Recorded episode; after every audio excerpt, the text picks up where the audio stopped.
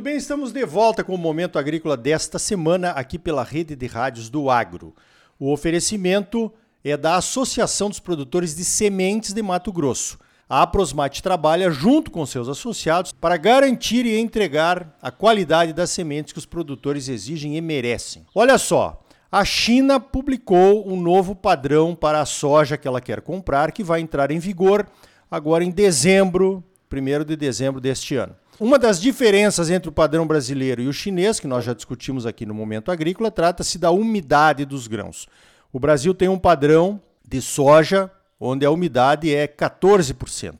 Os chineses já têm há muito tempo um padrão onde a soja que eles gostariam de comprar é de 13%. Outros países do mundo também têm padrões diferentes do Brasil. O Brasil é o único que tem esse padrão de 14% na umidade dos grãos. Uh, os Estados Unidos é 13%, a Argentina é 13,5%.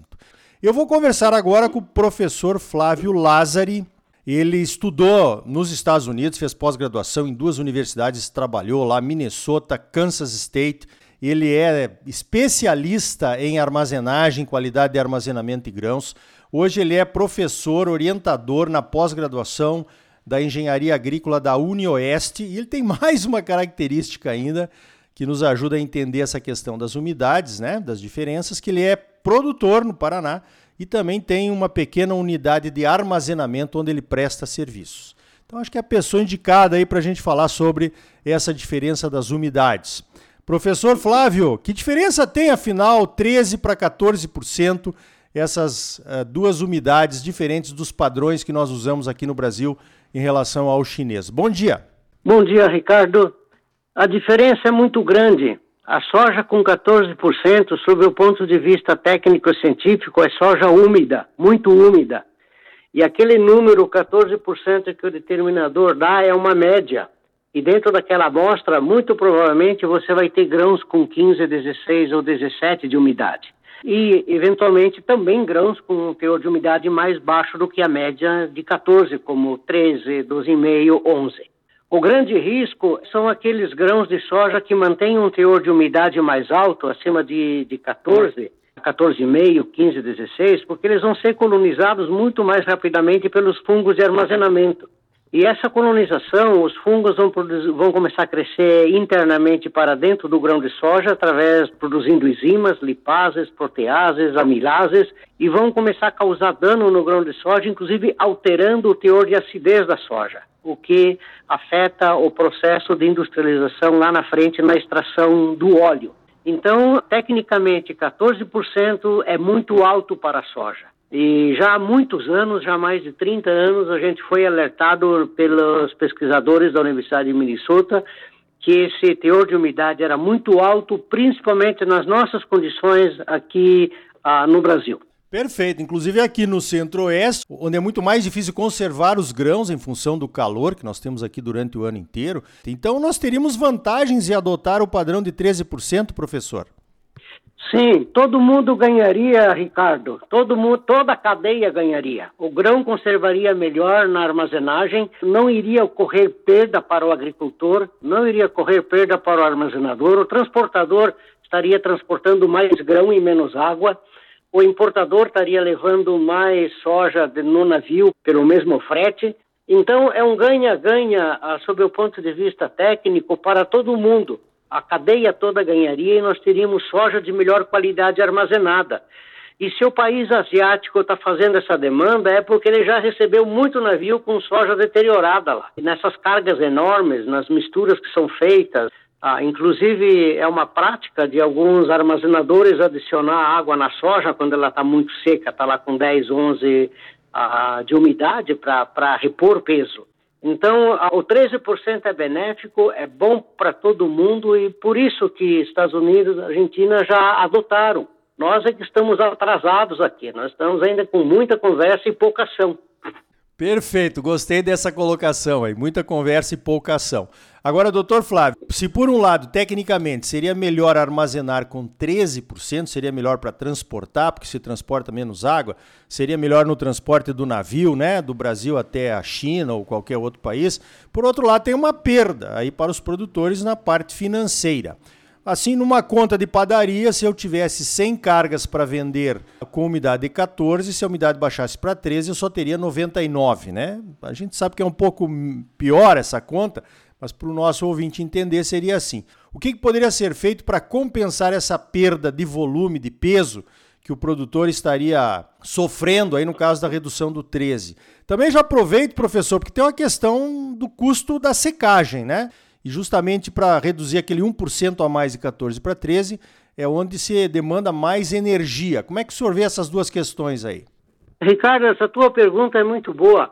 O agricultor está perdendo muito mais hoje ao entregar soja seca do que entregar soja úmida. A soja úmida, pelo menos aqui na realidade do Paraná, são poucas cargas. 90% mais da safra é tudo soja abaixo de 12, abaixo de 13. Então, o agricultor hoje, sem que ele perceba, ele está perdendo muito, muito mais dinheiro em entregar soja seca a numa cooperativa, num cerealista, numa indústria, do que entregar soja úmida. E se você fizer a média, ou pegar a média aí dos últimos 10 anos, muita soja foi entregue de graça pelo produtor pelo fato de estar comercializando soja muito seca.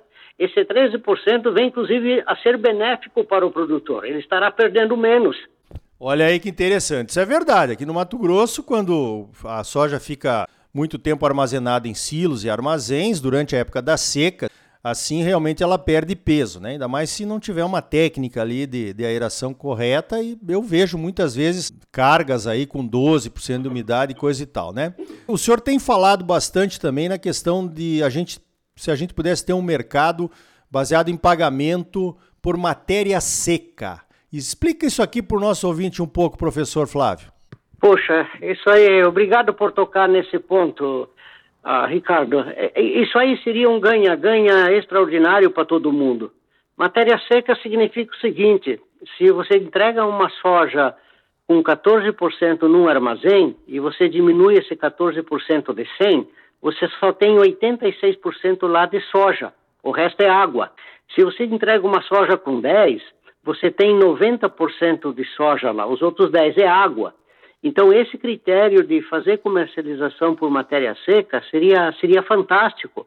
É só uma questão do pessoal da economia, o pessoal da economia rural, o pessoal bom de conta, é simplesmente fazer, construir a tabela de como é que a soja seria remunerada com base em matéria seca, baseado no preço do dia. E isso é muito fácil de fazer. E isso daria uma segurança extraordinária para o produtor, que ele realmente estaria ganhando pela soja entregue, não teria mais essa maluquice de descontos por umidade, ele receberia por soja, soja, matéria seca que ele está entregando, a umidade não entraria, seria só medida para ver quanto de soja tem lá.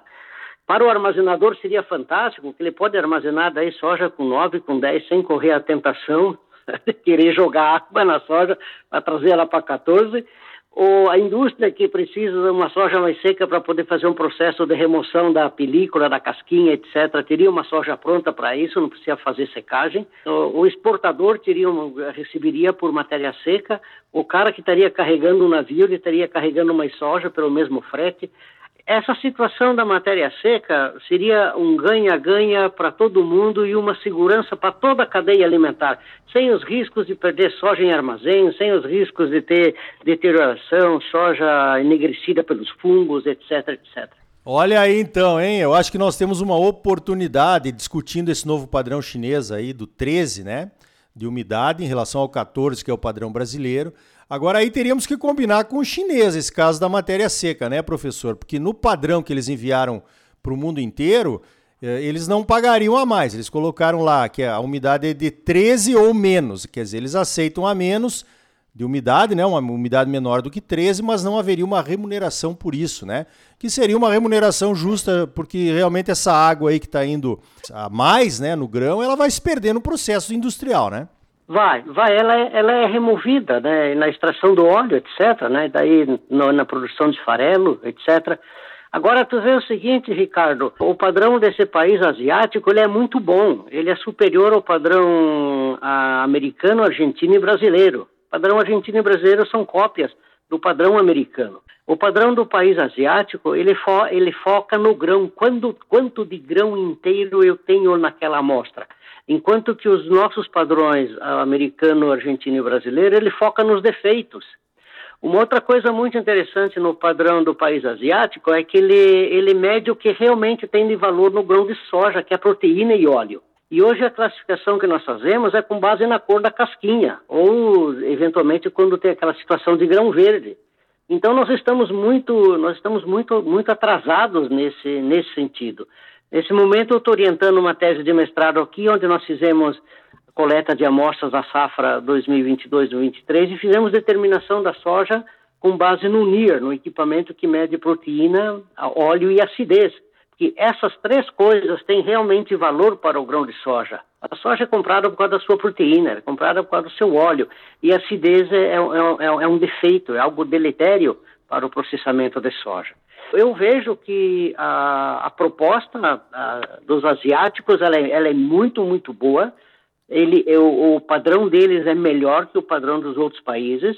E isso está nos forçando realmente a começar a usar a tecnologia que já existe para realmente medir a qualidade do grão de soja e não mais essa, essa medição visual com base simplesmente na cor, na cor da casquinha da soja, porque não tem sentido, a casquinha vai ser, ela vai ser removida para os processos que virão posteriormente. Olha, professor, muito educativa essa sua entrevista, nos deixa várias questões aí que nós poderíamos ter vantagens do ponto de vista de toda a cadeia de produção de soja do Brasil, né? Se adotarmos talvez um padrão diferente, atendendo o nosso maior comprador, é claro, né? Mas trazendo benefícios aí financeiros, econômicos para toda a cadeia de produção. Eu conversei então com o professor Flávio Lázari, lá da UniOeste, onde ele é orientador da pós-graduação da engenharia agrícola lá da universidade também agricultor e armazenador de soja no Paraná. Professor, sempre bom conversar com o senhor e com certeza vamos retomar essa discussão aqui no Momento Agrícola. Eu acho, Ricardo, com toda franqueza, que nós temos um momento excepcional para reunir algumas boas cabeças e nós apresentarmos uma contraproposta que vai surpreender os chineses. E acho que é uma oportunidade única de nós alinharmos e realmente darmos uma alavancada nessa área tão importante da classificação. A classificação, no momento da comercialização, é a atividade mais importante que tem. É a mais importante, é onde o produtor pode ganhar 2% ou perder 2% com uma facilidade de nada em cima de uma amostra muito pequena de 250 gramas, né? Tá dado o recado aí, professor. Parabéns pelo trabalho e obrigado pela tua participação aqui no Momento Agrícola. Que é, Ricardo, que é isso. Conta com a gente. Então tá aí. Olha, acho que temos que avaliar melhor essa proposta dos chineses para a umidade de 13%. Pode ser uma oportunidade para toda a cadeia de produção de soja do Brasil. Mas certamente teremos que negociar uma tabela de preços remuneradora durante uma transição dos 14 para os 13% de umidade, né?